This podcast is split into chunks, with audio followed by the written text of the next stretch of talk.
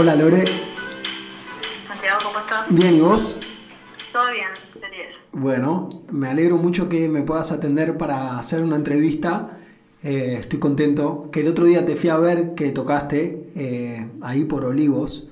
Y bueno, justo también hablé con Juan Carlos Liendro, que es alguien que conocí y tuve la suerte de poder verlo tocar. Y hicimos el otro día una entrevista y me dieron muchas ganas de conversar con vos y, y, hacerte preguntas para que la gente te conozca. Hay mucha gente que escucha esto de Salta, de Jujuy, de, de Tucumán.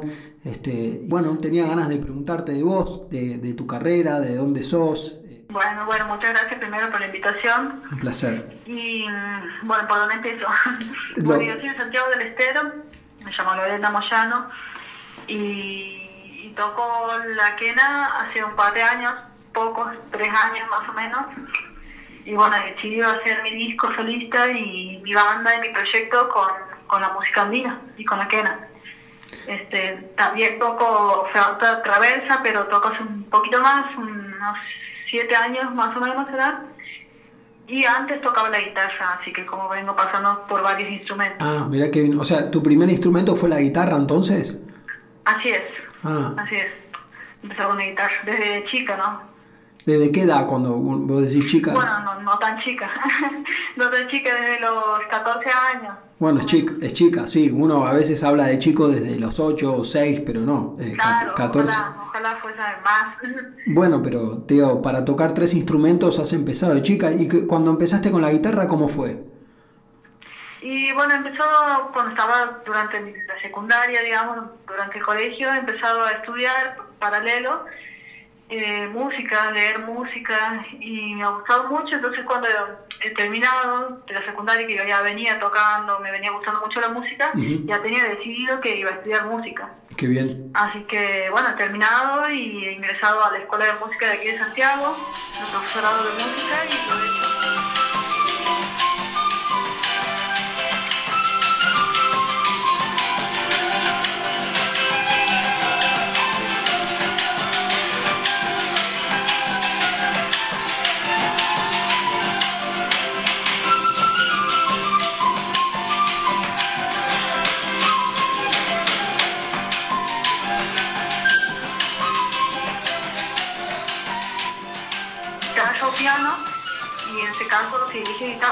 Tenía piano complementario por ejemplo. Ajá. este o sea para saber lo básico de piano y, y sería para saber lo, lo, básico de guitarra entiendo. Qué bueno. Este y en vos en tu familia de origen son de Santiago del Estero también son de la música sí. De Santiago del Estero sí. De la música no. Yo soy la única música Ajá. en mi familia. ¿Y, y cómo, cómo te... Bueno, esto, algo dijiste recién, pero ¿te acordás cuál fue tu primer contacto con la música? Sí, me acuerdo, por supuesto, siempre me acuerdo. eh, bueno, a mí me gustaba mucho Edward. Eh, era fanática de Edward. Y, y bueno, he empezado conociendo así, querer aprender los temas de ellos. Ahí cuando me compró una guitarra, empezó a sacar sus temas después de tener una guitarra eléctrica y tocaba rock. Pero por otro lado, la, la historia, digamos, sí. el rock, el pop, el rock nacional, internacional, y bueno, tocaba la guitarra eléctrica. Qué bien. Eso han sido mis comienzos. Qué bueno. Y después, ¿cómo, cómo fue, digamos, trasladándose tu, tu interés a otros instrumentos, a la quena, por ejemplo?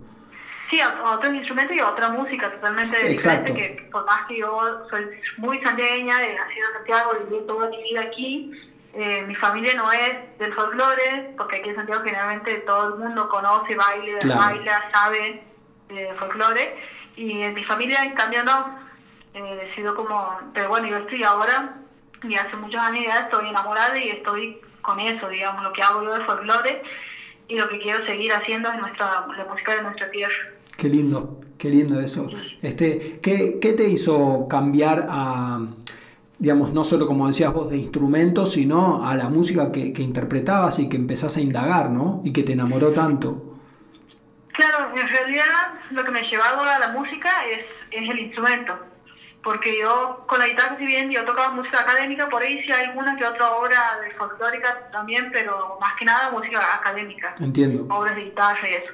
Cuando empezó a estudiar flauta, siempre de forma particular, porque flauta y quena he estudiado sola, Cuando empecé a estudiar flauta he empezado bueno, a conocer otro tipo de música. Primero por la música latinoamericana, este, por la música brasilera, también mucho, bueno, en general latinoamericana, digamos, este, y, bueno, también un poco de tango, he pasado por muchos ritmos conociendo y podían tocar, porque antes no, no los tocaba. También he tocado en un ballet, toco en un ballet latinoamericano de aquí de Santiago, entonces eso me hizo conocer muchos ritmos y bueno, y enamorarme de la música nuestra, no solamente de Argentina, sino la música folclórica de toda Latinoamérica. Claro, lo que me gusta de lo que me vas contando es que empezaste tocando guitarra, guitarra eléctrica y que te gustaba el rock eh, y que vos igual habías nacido en un ambiente en donde Santiago del Estero la música folclore es algo que es común, que se escucha en las peñas, me imagino, en todos lados. Este, que, que, llegaste ahí no desde el principio del estudio de la música, sino que después pasó eso. Sí, sí, totalmente, porque si bien aquí hay mucho folclore y como te digo, a la gente le gusta, le encanta, se baila en todos lados y se escucha en todos lados, mi ambiente, de, de mi casa, de mi familia, no es así. Entonces he llegado, y también hay muchos músicos que, que no son de folclore, ¿no? Hay muchos músicos de rock aquí también, y que hacen muchos distintos tipos de música. este Y bueno, yo era una de esas, pero otro bando, digamos.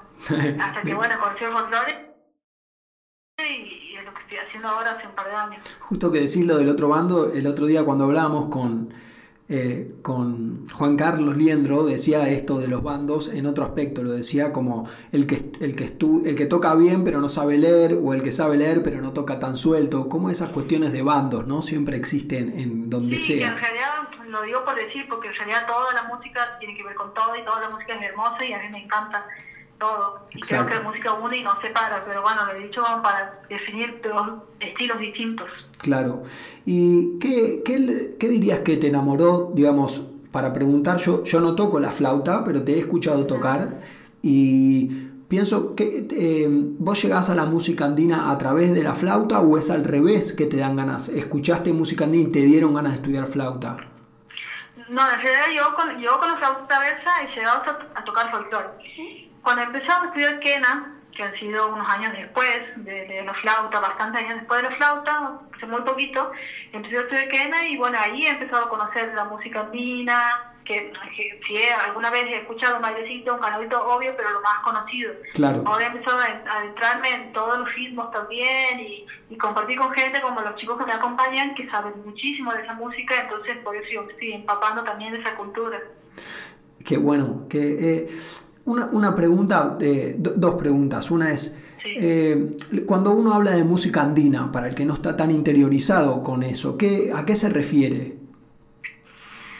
Eh, bueno, la música del altiplano, digamos, hay muchos tipos de música y yo recién estoy conociendo y aprendiendo, creo que estoy iniciando un camino recién para, para conocer y por eso estoy contento de compartir con mis compañeros que saben mucho. Uno de ellos es Eugenio, y el, que toca la percusión sabe muchísimo de los ritmos y Fede, que es el que vive en Olivos, él estudia mucho esa música. Sí, es un todo, Y bueno, yo estoy aprendiendo de ellos, sinceramente, estoy recién adentrándome, entonces no puedo explicarte tanto yo.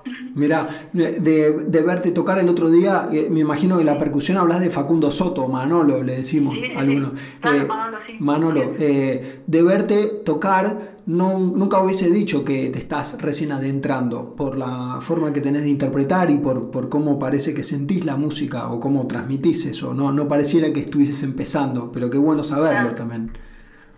Sí, bueno, es que me encanta, me gusta tanto que creo que, que me, lleva, me lleva el alma y bueno, además que veníamos, venimos con, con trabajando porque hemos grabado el disco, entonces estaba todo muy fresco también.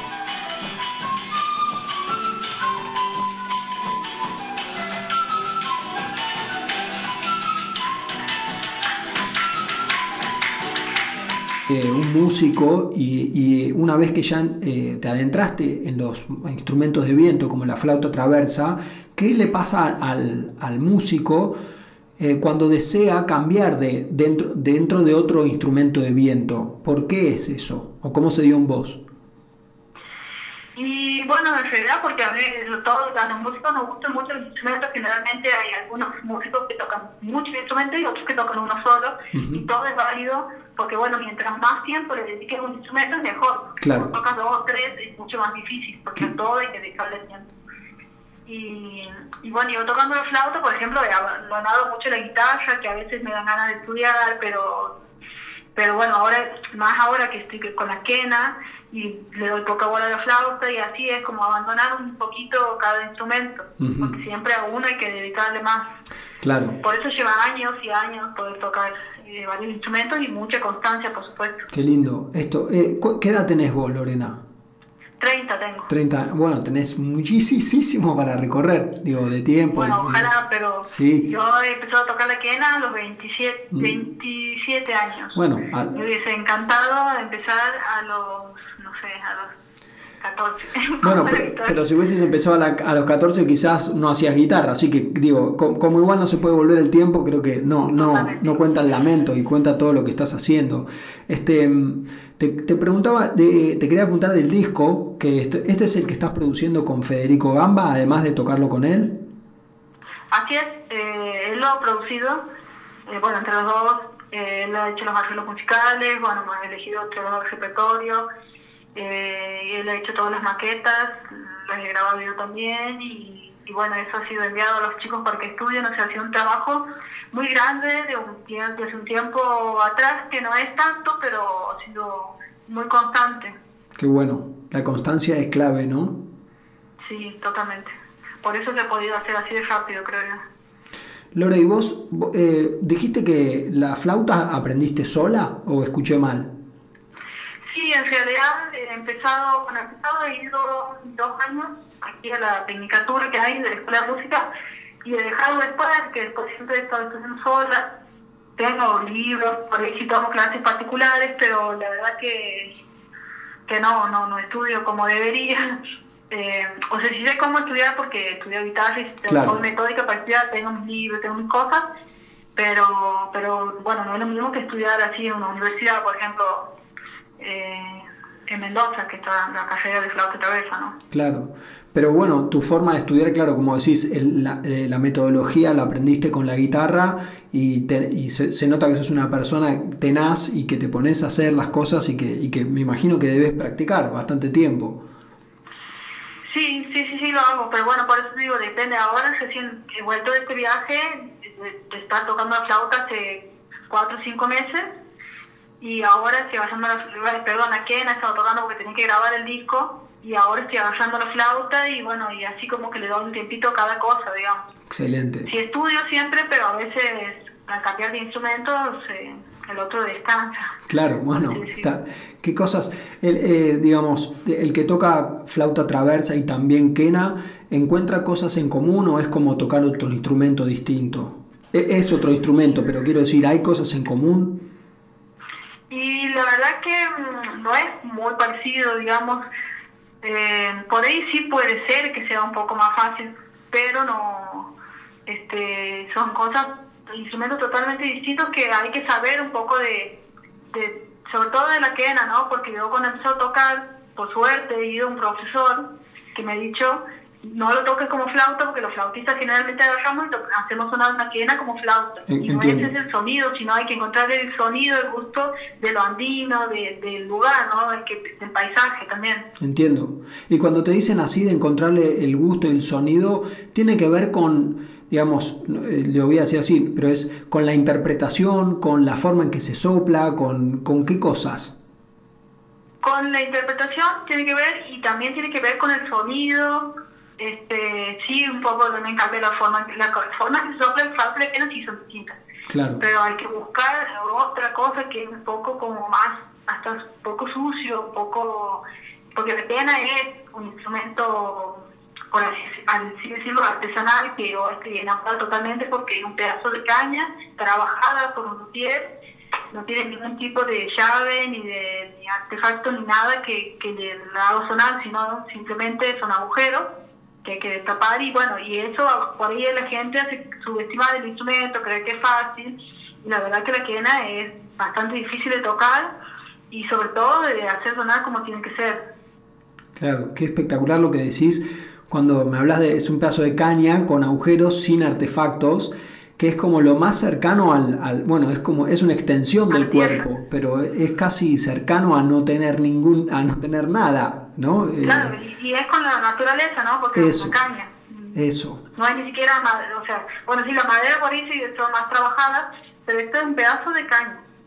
Qué espectacular. caña de bambú.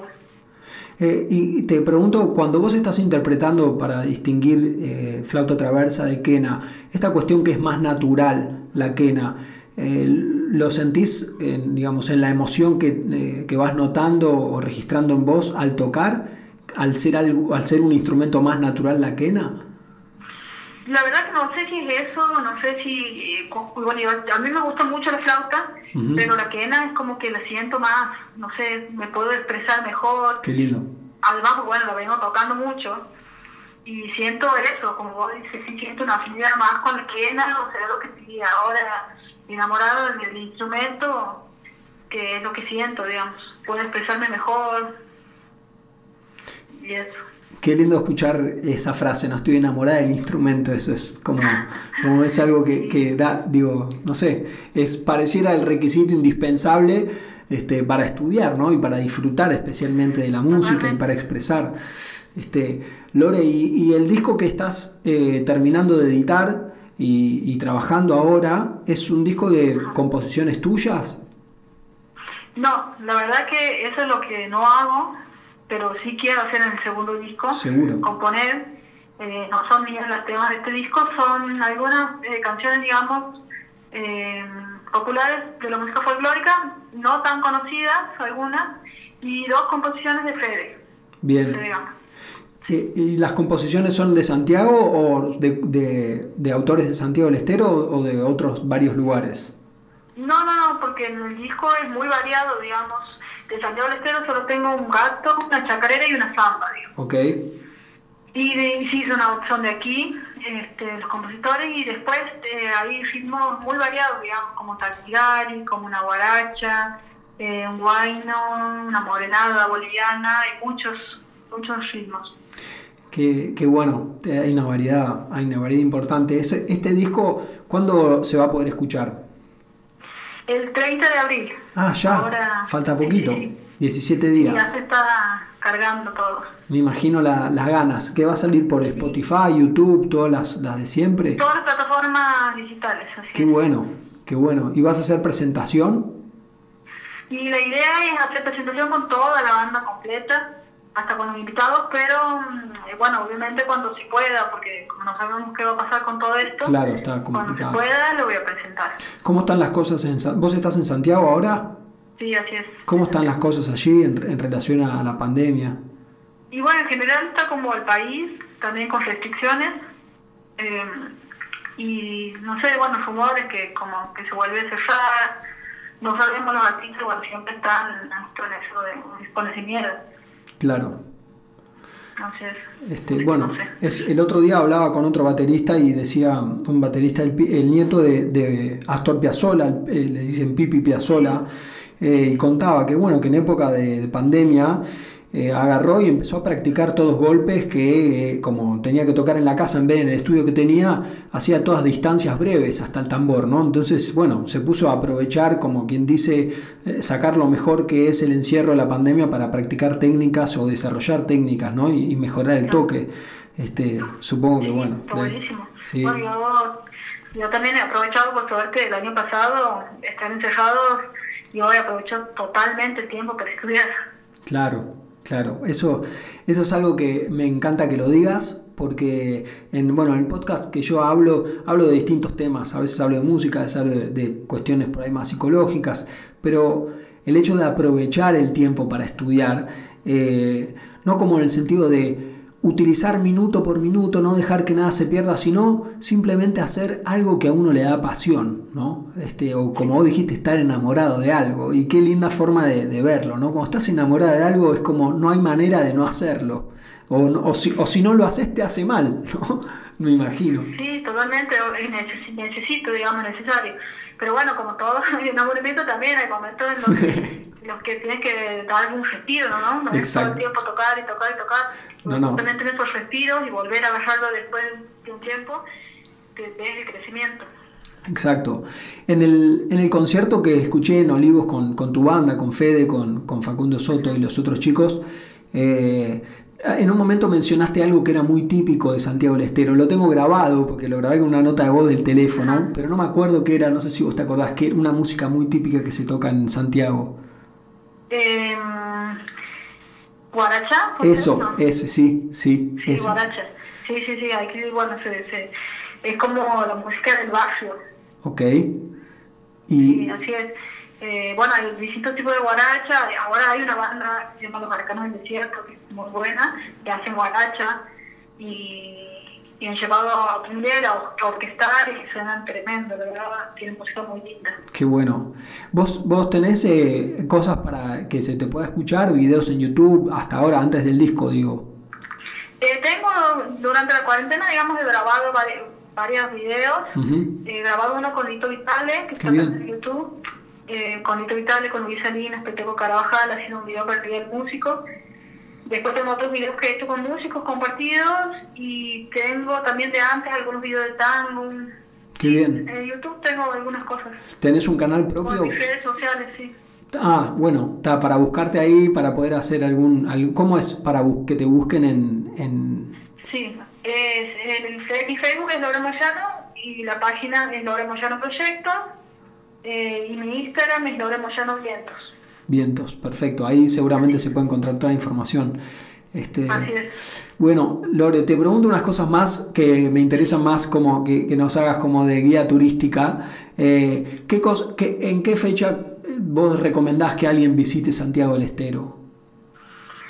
Y bueno, puede ser para el cumpleaños de Santiago, la fiesta que se hace en julio, bueno, el año pasado no se ha hecho, este año dudo, se hace la los bombos, se hace un montón de espectáculos callejeros, hasta la velada de, de gala, digamos, que, que, se hace el, el, 24 de la noche para cantar el cumpleaños y tocar con música, teatro y todo en la plaza, digamos, de Santiago. Un, evento muy lindo y muy grande que, desde que participo hace un par de años.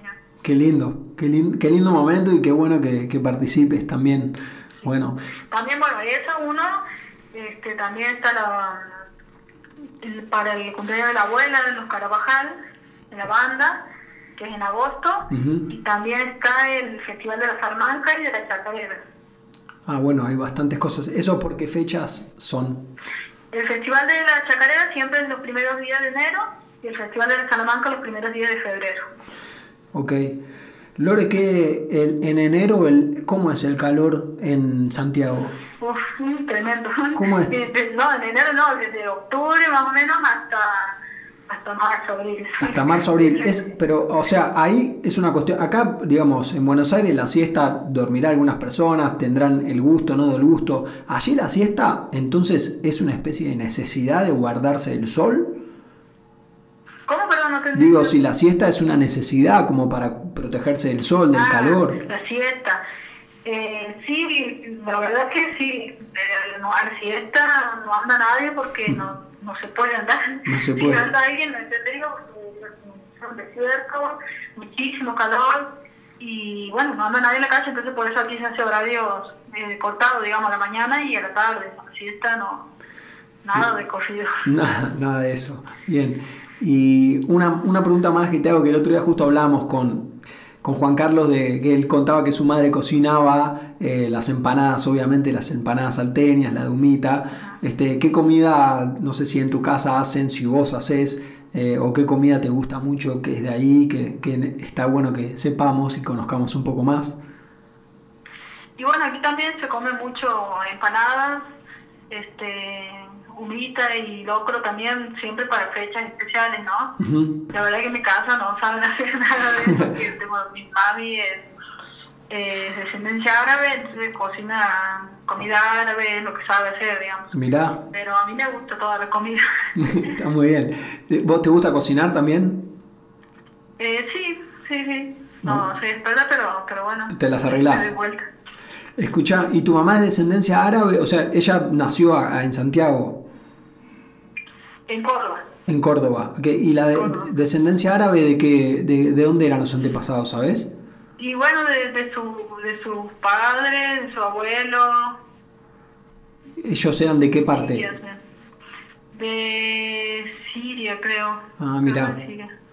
Mira o del Líbano, no del Líbano, no me acuerdo bien, tendría que preguntarle. Bueno, no están, no están lejos de todos modos. ¿Y, y, tu, ¿Y la parte de tu papá también? Eh, no, la verdad que no sé. No sabes. Bueno, este, bueno, Lore, este, te dejo tranquila para que puedas practicar y, gracias por compartirme un rato. Voy a, aprovechar que el otro día grabé varias cosas de, en, el, recital que hiciste, que me acuerdo que en un momento charlamos también con Juan Carlos que de repente estaban jugando al pool ahí arriba a la noche este, ah, y, se hacía algo, ¿no? Pero yo veía, veía algo muy característico tuyo que era que podías mantener como, obvio que se escuchaba, se veía que vos por ahí lo percibías pero que podías tocar igual, que no, no te distraía. Y eso es una virtud que me gusta mucho de los músicos y porque además lo que generabas con la música no se interrumpía a pesar del sonido molesto externo, ¿no? Eso era algo muy lindo.